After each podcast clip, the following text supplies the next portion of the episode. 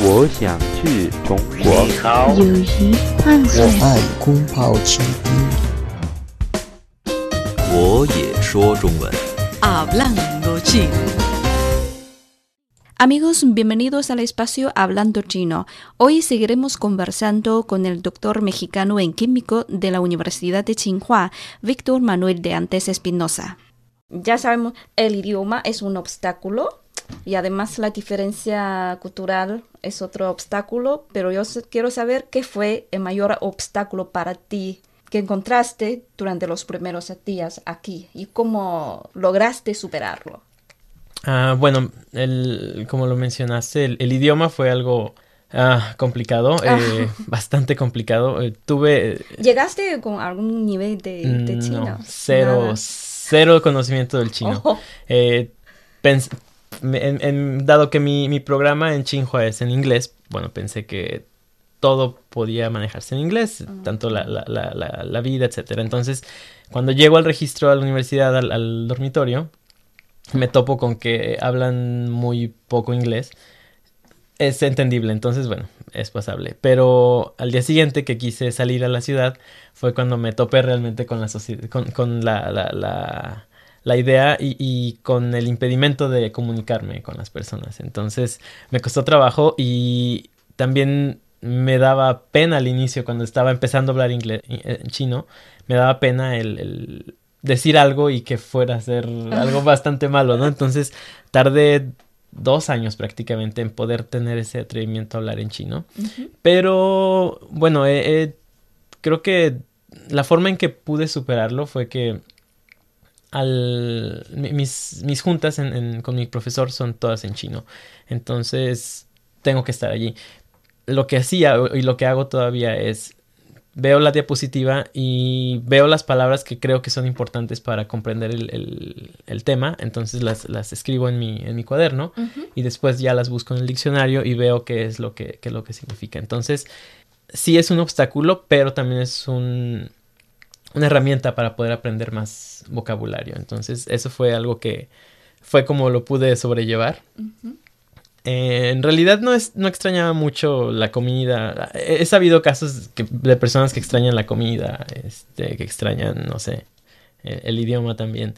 Pero eh, creo que el mayor impedimento fue, fue eso, el, el- el no poder comunicarme, porque soy una persona bastante sociable, entonces me gusta platicar. Y el, el estar aquí me sentía mudo totalmente al, al inicio. Eh, ya ahora, bueno, es, es, es un poco diferente.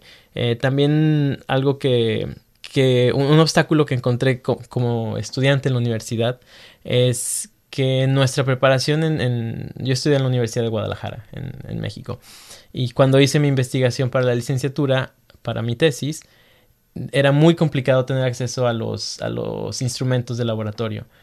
Eh, sí, se te- sí se tenía acceso, pero necesitaba un entrenamiento de tres meses con un estudiante de doctorado y tenía que estar el estudiante de doctorado todo el tiempo conmigo, lo cual es complicado porque ellos tienen su trabajo y yo tenía que hacer mi trabajo también, entonces era fue muy difícil al principio poder iniciar la investigación. Sin embargo, veo que aquí se da más libertad a los estudiantes para poder operar los instrumentos. Sí hay alguien que los supervisa, obviamente, hay alguien que les enseña, pero es más rápido el proceso. Ellos pueden fácilmente utilizar cualquier equipo, también porque los equipos, hay, hay cualquier equipo que, que- que venga a la mente. Entonces, ese fue uno de los obstáculos que encontré personales en que para, para poder aprender a hacer uno de los instrumentos em, era, era difícil hacerlo. Pero bueno, ya es, hasta el momento, ahora ya no es problema. Bueno, y hasta ahora llevas cuatro años viviendo en China. Eh, ¿Qué lugares has conocido durante estos años y cuál es el que más te gusta? Bueno, he conocido, me falta todavía muchas partes del sur de China. em, he conocido desde Xinjiang, Qinghai, eh, Mongolia Interior, eh, Dalian, en Liaoning. eh, y el- en el sur conozco Xiamen, eh, Shanghai, por supuesto, y Wuhan. ¿Conoces más lugares que yo? El, el año pasado me, me dediqué a viajar algunas eh, por, por alguno durante los, los festivos. Afortunadamente los festivos son algo largos aquí cuando hay festivos. Entonces aprovechaba el festivo y, y es cuando, cuando salí a viajar. Este año no, porque ya estoy más enfocado a mi, a mi investigación. Pero mm, de- hasta el momento, uno de los lugares que más me ha impactado es eh, Qinghai. Es muy bonito. Ah, Qinghai es Qinghai. precioso. Eh, fuimos a, a través de un programa que invitaron a Tsinghua University e invitaron a, a Beijing Normal, Universidad Normal de Beijing y eh, la Universidad de Comunicaciones, Shifan Dashi. Y bueno, las tres universidades hubo un grupo de, de- de estudiantes junto con un profesor y nos, nos llevaron a Qinghai. Muy, muy, muy, muy bonito. La comida también es muy buena. Eh, es uno de los lugares que, que más me ha gustado, creo yo. Qinghai, Xin- eh, Xinjiang es muy bonito. Urumqi también, Urumqi y Tulufan. Tulufan. no sé cómo se diga en español, pero Turpan, parece que... Turpan o Turpan, Turfan, ujú. Turpan. Es muy, muy bonito y también me encantó la, la, la calidez, la calidez de la gente. Es muy Mm. cálida, eh, sobre todo porque yo, mis características físicas son muy parecidas a las personas de Ah. Xinjiang. Entonces, mucha gente me empezaba a hablar en, en uigur, creo que es el idioma.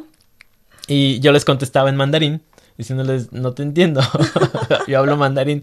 Entonces se me quedaban viendo por qué hablas mandarín y por qué no hablas uigur, ¿no? Ya les explicaba que era, que era mexicano. Y la gente muy, muy, con mucha curiosidad de saber por qué siendo de otro país, al otro lado del mundo, me parezco tanto a ellos. Y eso fue una de las experiencias más, más gratas que he tenido, creo yo. Y también algo que recuerdo mucho de- del tren cuando iba a, a Mongolia Interior.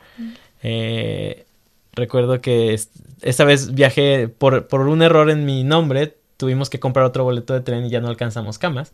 Entonces tuvimos que viajar en asiento duro. Y pero fue bastante gratificante porque iba yo en el tren y las personas a mi alrededor iban platicando en chino y diciendo, tratando de, de adivinar cuál era mi nacionalidad. Entonces todos estaban hablando de mi alrededor. Y cuando uno de ellos tuvo el- el- la valentía de preguntarme de dónde era en inglés, ya le, le contesté en chino y me dice, wow, hablas chino. Y estuviste escuchando nuestra conversación. Y yo, sí, este, fue algo muy, muy bonito. Y, y después ya estuvimos platicando, este, conviviendo con la gente. Y, y la gente le, le gusta que, que uno trate de, de- de hablar el idioma. Ujú. Es muy padre. Son viajes muy bonitos. Sí, sí, sí, así es. Se, se recuerdan. Ahora la última pregunta. ¿Qué reflexión nos podrías dejar sobre tu encuentro con China? ¿Y qué recomendación puedes dar a los estudiantes que piensan estudiar en posgrado en China? en China.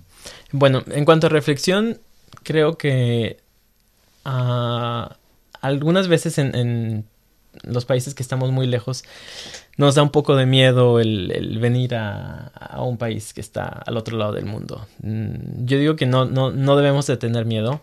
Sí es complicado la comunicación, pero es llevadero. Uno se puede dar a comunicar con señas. eh, afortunadamente los celulares ahora uno puede escribir lo que uno quiere decir y traducirlo y, y mostrarlo y es, es útil. Entonces, principalmente no tener miedo al, al, al país, no tener miedo a la cultura.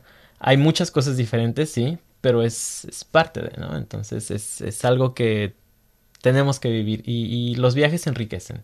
Y el, el venir a China eh, y vivir las experiencias aquí, hasta el momento a quienes me han visitado de, de México, les ha gustado, les ha fascinado.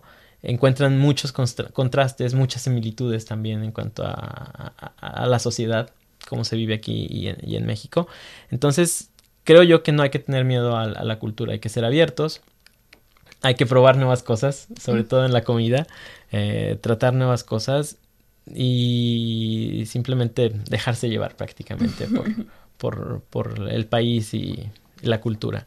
Y bueno, para los, para quienes estén interesados en, en venir a China a estudiar, la verdad es que es un gran momento para venir a China a estudiar. Hay muchas opciones en todos los ámbitos, desde ciencia y tecnología hasta sociales y humanidades e idioma. Eh, a quienes estén pensando en venir a un posgrado en China, yo les recomiendo estudiar un poco el idioma antes de venir, porque va a ser bastante útil. Por lo menos conocer las bases, el, el, pinyin, que es lo, primero, y conocer algunas palabras que son básicas en el, en el idioma. Eso va a ayudar bastante al llegar a China. Eh, tampoco tener miedo al de venir a estudiar a China. eh, hay muchas oportunidades, hay mucho dinero en, investigación, se, se, hace mucho, sobre todo en, cuestiones ambientales en las que estamos nosotros, tenemos mucho apoyo, tanto del gobierno como de compañías privadas. Y no solo de China. En mi, en mi laboratorio, por ejemplo, tenemos algunos proyectos con eh, universidades o empresas japonesas, porque mi profesor estudió en, en, Japón. Entonces hay esa conexión entre Japón y China también. Y bueno, es, es, es un mundo globalizado ahora, entonces pueden aprovechar todos los recursos quienes estén pensando en venir para acá. Bueno, muchísimas gracias a Víctor por concedernos este tiempo compartiendo tantas cosas interesantes de su vida en China. Eh, Víctor, te deseamos un, una vida muy feliz en este país asiático y también gran éxito en tu trabajo científico. Muchas gracias, un gusto y un placer estar aquí. Eh, muy bien amigos, hasta aquí llega Hablando Chino. Si quiere escuchar este programa de nuevo, visite nuestras webs espanol.cri.cn o espanol.china.com. Seguimos con más China en chino.